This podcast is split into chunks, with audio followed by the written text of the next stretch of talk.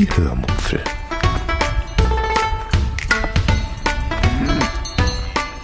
Aus dem Tagebuch einer Allgäuerin.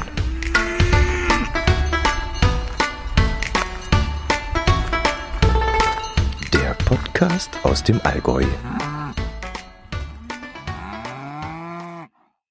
Hallo und herzlich willkommen zur 408. Episode der Hörmupfel.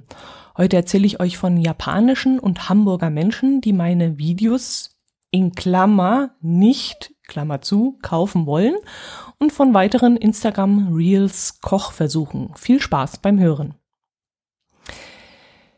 Jedes Mal, wenn ich die Episodenzahl aufschreibe, möchte ich immer noch äh, 300 irgendwas schreiben. Keine Ahnung, warum ich noch nicht in den 400ern angekommen bin. Äh, mein Herz allerliebster hat vor ein paar Episoden auch schon reklamiert, dass ich mal irgendwann in der Einleitung 300 äh, irgendwas gesagt habe, obwohl ich doch schon über 400 Episoden äh, online gebracht habe. Sehr seltsam. Ich weiß es nicht. Keine Ahnung, warum das so ist. Ähm, was erzähle ich euch heute? Hm, Fange ich mit den Japanern an. Es ist vielleicht so ein halbes Jahr her, da bekam ich eine Mail von einer japanischen Agentur, die Kurzbeiträge fürs japanische Fernsehen dreht. Und die haben wohl für eine Quiz-Sendung, in der eine Frage zur Bräutigamseiche bei Eutin gestellt wurde, einen Beitrag drehen wollen, in dem diese Quizfrage aufgelöst wurde. Da wurde wohl irgendwie eine Quizfrage zu dieser Bräutigamseiche gestellt und äh, im Nachgang wird das dann aufgelöst in, mit einem kleinen Video. Und da, ja, genau, da wollten die von mir aus meinem YouTube-Video zu dieser Bräutigamseiche, das ich damals gefilmt habe, als wir dort in der Nähe Urlaub gemacht haben, ähm, wollten die eine Sequenz raushaben und sie haben mich dann eben gefragt, ob sie dieses Video verwenden dürften. Da ich nicht wusste, ob ich das darf und wie man das da weiter verfahren muss, schließlich habe ich das Video ja bei YouTube raufgeladen und vielleicht habe ich die Rechte in diesem Moment an diesem Video abgegeben, habe ich einen Freund gefragt, was er davon hält. Da er sich mit sowas auskennt, wollte ich eben seinen Rat haben und war dann allerdings sehr, sehr erstaunt, was er mir geantwortet hat. Er dachte nämlich ganz anders darüber, als ich das getan hatte. Für ihn war nämlich völlig klar, dass das Video immer noch mir gehört und meinte sogar, ich solle mir die Arbeit, die ich damit gehabt habe, bezahlen lassen. Arbeit? Äh, das war doch keine Arbeit für mich, sondern es war Vergnügen. Und ich habe das Video ja aus anderen Gründen da reingestellt bei YouTube. Ich will ja damit kein Geld verdienen, außer ich würde dieses Geld von YouTube bekommen, aber die verdienen ja auch mit meinem Video Geld und naja, das ist ein anderes Thema, sondern ich möchte ja die Zuschauer damit unterhalten. So wie ich meine Hörer mit diesem Podcast hier unterhalten möchte. Ist ja im Grunde vergleichbar. Aber, und jetzt kommt's, Ach nee, ich galoppiere schon wieder davon. Nee, ich muss das Ganze ja anders erzählen. Also, der Freund hat mir damals also geraten, bei den Japanern äh, Geld dafür zu verlangen. Und 500 Euro seien dafür schon drin, meinte er damals. 500 Euro? 500 Euro? Ich habe mich schier auf meinen Hosenboden gesetzt, als ich das gelesen habe. Aber gut, er kennt sich mit solchen Dingen aus und wieso soll ich es nicht probieren? Also habe ich den Japanern geantwortet, dass ich 400 Euro dafür haben möchte und hörte nie wieder von ihnen. Also entweder waren sie nicht bereit, dafür zu bezahlen und haben dann auf das Video lieber verzichtet, oder sie waren nicht bereit, dafür zu bezahlen und haben das Video trotzdem in ihrem Fernsehbeitrag verwendet. Wie soll ich das überprüfen? Ich kann ja nicht jede Quizshow, die in Japan äh, gelaufen ist, irgendwo online suchen und finden und dann überprüfen, ob die etwas aus meinem Video geklaut haben. Geht ja nicht. Also war das Thema für mich in der Praxis damals erledigt, aber theoretisch dachte ich noch oft daran zurück. Dann kam letzte Woche plötzlich eine Mail von einer Hamburger Agentur, die auch solche Drehs für Kunden macht. In diesem Falle ging es allerdings nicht um irgendeine Quizshow, sondern um ein Imagevideo für einen großen deutschen Baumarkt, der auch einen in ähnlicher Form gearteten Image-Podcast von einem uns allen bekannten Podcaster produzieren lässt. ja. Und diese Agentur wollte von mir eine Sequenz aus einem Video haben, das schon vier Jahre, glaube ich, zurückliegt. Wir waren damals am Königssee und haben dort eine Rennbob-Taxifahrt gemacht. Die älteren Hörerinnen und ja, äh, Hörer erinnern sich vielleicht, äh, in der Episode 165 war das, habe ich davon erzählt. Und da die Bobbahn ja letztes Jahr durch einen Murenabgang schwer beschädigt wurde, ist da aktuell kein Fahrbetrieb möglich. Und diese Agentur möchte gerne, weil ihr Beitrag indirekt mit Bobfahren und indirekt mit dieser Region zu tun hat, ein paar Sequenzen aus dem Video haben. Ich habe dann gleich wieder eine Nachricht an meinen Bekannten geschrieben, den ich ähm, ja damals auch um Rat gefragt hatte und meinte dann zu ihm, stell dir vor, da hat schon wieder jemand wegen einer Szene aus einem meiner Videos angefragt. Ich habe mich in diesem Moment schon sehr gewundert, ähm, auf welche Art und Weise solche Filmunternehmen arbeiten, dass sie sich an fremdem Material bedienen. Und äh, aus diesem Grund hatte ich eigentlich meinen Bekannten angeschrieben, um einfach mal in Erfahrung zu bringen, ob das so üblich ist. Und naja, okay, die Japaner, die können ja schlecht nach Deutschland fliegen und die Bräutigamseiche filmen. Das wäre wohl für 30 Sekunden Film etwas übertrieben. Ja, und die Bobbahn, die ist schließlich kaputt. Da kann man im Moment auch nicht fahren. Aber man hätte ja vielleicht von Hamburg aus nach Königssee reisen können und dort im Starthaus, das steht ja noch, äh, eine Szene filmen können. Dann stellt man halt so einen Bob einfach dort an den Start hin und strapiert dann seine Interviewpartner drumherum und fertig ist. Aber offensichtlich äh, macht so eine Firma das dann trotzdem nicht. Vielleicht ist der Aufwand dann doch zu groß und dann fragt man doch lieber mal nach, ob man irgendwo etwas umsonst abgreifen kann. Naja, es, wie gesagt, es kam im gleichen, im, im Grunde dann die gleiche Antwort von meinem Freund, der sich damit äh, da auskennt. Äh, die verdienen da nicht schlecht mit so einem Imagefilm, da können die schon etwas für springen lassen. Und zwar nicht viel, äh, nicht wenig. Und naja, um ehrlich zu sein, ist das ja nicht so mein Ding. Ich, ich habe ja das Video zum Spaß aufgenommen und habe es online gestellt, damit auch andere ihre Freude daran haben. Und wenn da ein nettes Feedback kommt, dann ist das für mich äh, Freude genug. Da freue ich mich riesig drüber. Und wenn ein schlechtes Feedback kommt, dann denke ich mir immer, du Arsch, du kriegst das hier umsonst von mir. Ich habe mir damit Arbeit gemacht, dann beschwer dich nicht. Und wenn es dir nicht passt, dann schaust dir halt nicht an, wenn es dir nicht gefällt. Aber wenn jemand Freude dran hat, dann bin ich da vollauf zufrieden und das ist mir das größte Lob, wenn da mal ein Feedback kommt. Ja, und wenn dann jemand fragt, ob er daraus eine kurze Szene haben will, mein Gott. Also wenn die Qualität dann auch noch ausreicht von diesem Video, also von diesem YouTube-Video, das lädt man ja auch, ich glaube, das damalige Video, das habe ich noch nicht mal mit HD hochgeladen oder so. Aber wenn die das verwenden können, wieso nicht? Anders wäre es, wenn ich jetzt noch aktiv werden müsste. Das heißt, wenn die jetzt sagen würden, ah, wir würden es ja gerne nehmen, aber die Qualität passt leider nicht in unser Ultra-HD-Format. Wir hätten da gerne das Original. Hast du das noch? Ja, dann wäre das was anderes. Dann müsste ich ja nochmal aktiv werden, müsste dieses Video nochmal von meiner äh, Festplatte runterladen und müsste das denen irgendwie zukommen lassen. Und dann würde ich mich sicherlich für diese Arbeit dann bezahlen lassen. Aber so mein Gott, nehmt die paar Sekunden. Die haben nett gefragt, also warum nicht?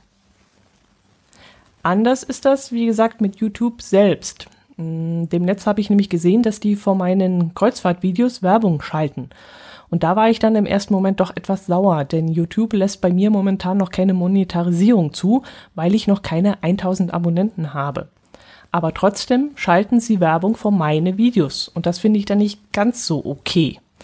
Ich tröste mich zwar damit, dass ich YouTube auch kostenlos konsumiere und deshalb ja auch ein Stück weit etwas zurückgeben kann, aber das muss sich dann meiner Meinung nach schon ein wenig die Waage halten. Deshalb will ich jetzt mal nicht so sein und diese Kurzwerbung vor meinen Kreuzfahrtvideos dulden.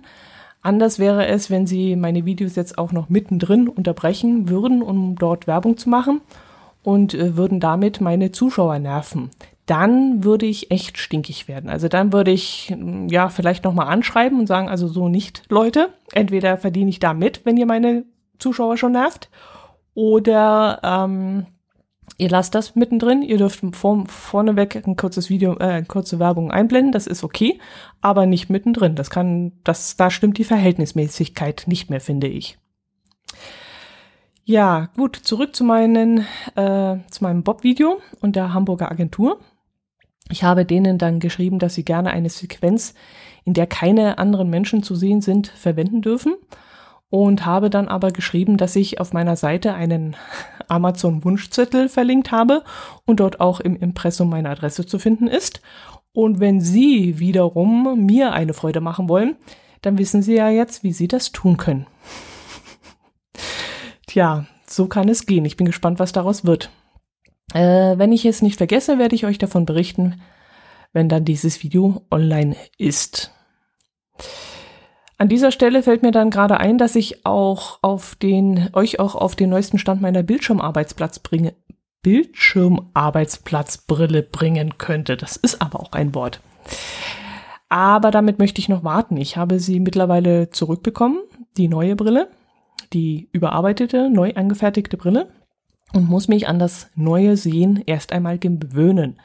Wenn ich das getan habe, werde ich dann euch davon erzählen, wie das so ist. Allerdings könnte es sein, dass ich jetzt für ein paar Wochen mit dem Podcasten aussetzen muss. Ich werde mich eventuell einer Operation unterziehen müssen und da das meine rechte Hand betrifft und ich dann mit dieser nichts machen darf und kann, werden Computerarbeiten erst einmal ausfallen. Das heißt, dass ich den Podcast dann zwar rein theoretisch aufnehmen könnte, aber eben am PC nicht verarbeiten kann. Aber das warten wir erstmal ab. Aktueller Stand ist, ich habe irgendetwas an meiner Hand entdeckt, das da nicht hingehört und laut Onkel Google äh, ist das, muss das operiert werden. Und deshalb habe ich diese Woche mal einen Termin beim Hausarzt ausgemacht der sich das dann mal anschauen soll. Und wenn das, was auf Google steht, richtig ist, muss das bei einem Handchirurgen entfernt werden. Da es grundsätzlich mal gutartig ist, muss ich mir vermutlich keine Sorgen darüber machen. Aber wie gesagt, danach falle ich dann vielleicht so ja, zwei bis vier Wochen aus und darf die Hand dann nur mäßig bewegen. Ja, allerdings kann auch das äh, ein bisschen noch dauern, denn ich weiß nicht, ob ambulante Operateure genauso ausgelastet sind wie zum Beispiel Krankenhäuser zurzeit und ob ich gleich einen OP-Termin bekomme. Das gefällt mir auch gar nicht, dass ich in dieser Hochinzidenzphase in ein Krankenhaus zum Operieren gehen muss. Aber ja, gut, ich bin sowieso der Meinung, dass wir diese chinesische Grippe äh, mit der Impfung relativ gut im Griff haben und ich hoffe, dass ich mich, wenn ich mich anstecke, wenn ich es kriege, dass es mich dann nicht zu hart trifft und ich nicht äh, mit bleibenden Schäden zu kämpfen habe. Aber ich bin ein Glückskind, also von dem her wird mir schon nichts passieren. Ja, gut, hören wir auf, von Krankheiten zu sprechen. Äh, Erzähle ich euch lieber noch von einem weiteren Instagram Reels Kochversuch. In einem Instagram Kurzvideo habe ich gesehen, wie jemand Paprika und Brokkoli klein geschnitten hat, das äh, zusammen mit Gnocchi, Sahne und Gemüsebrühe sowie Gewürzen in eine Schale gelegt hat und das Ganze dann circa 25 Minuten bei 160 Grad im Backofen mit Mozzarella überbacken hat. Und genau das habe ich auch gemacht. Da das Backen nebenher geht, also neben der Homeoffice, ist das genau das Richtige für mich äh, zum Mittagessen. Das Geschnippel, das war dann auch in 10 Minuten erledigt, würde ich jetzt mal sagen. Dann habe ich das Ganze in den Ofen geschoben und bin dann wieder ins Büro und habe weitergearbeitet. Und nach 25 Minuten war das Mittagessen dann fertig. Allerdings, und jetzt kommt's, hat das mit dem Brokkoli nicht so ganz richtig geklappt.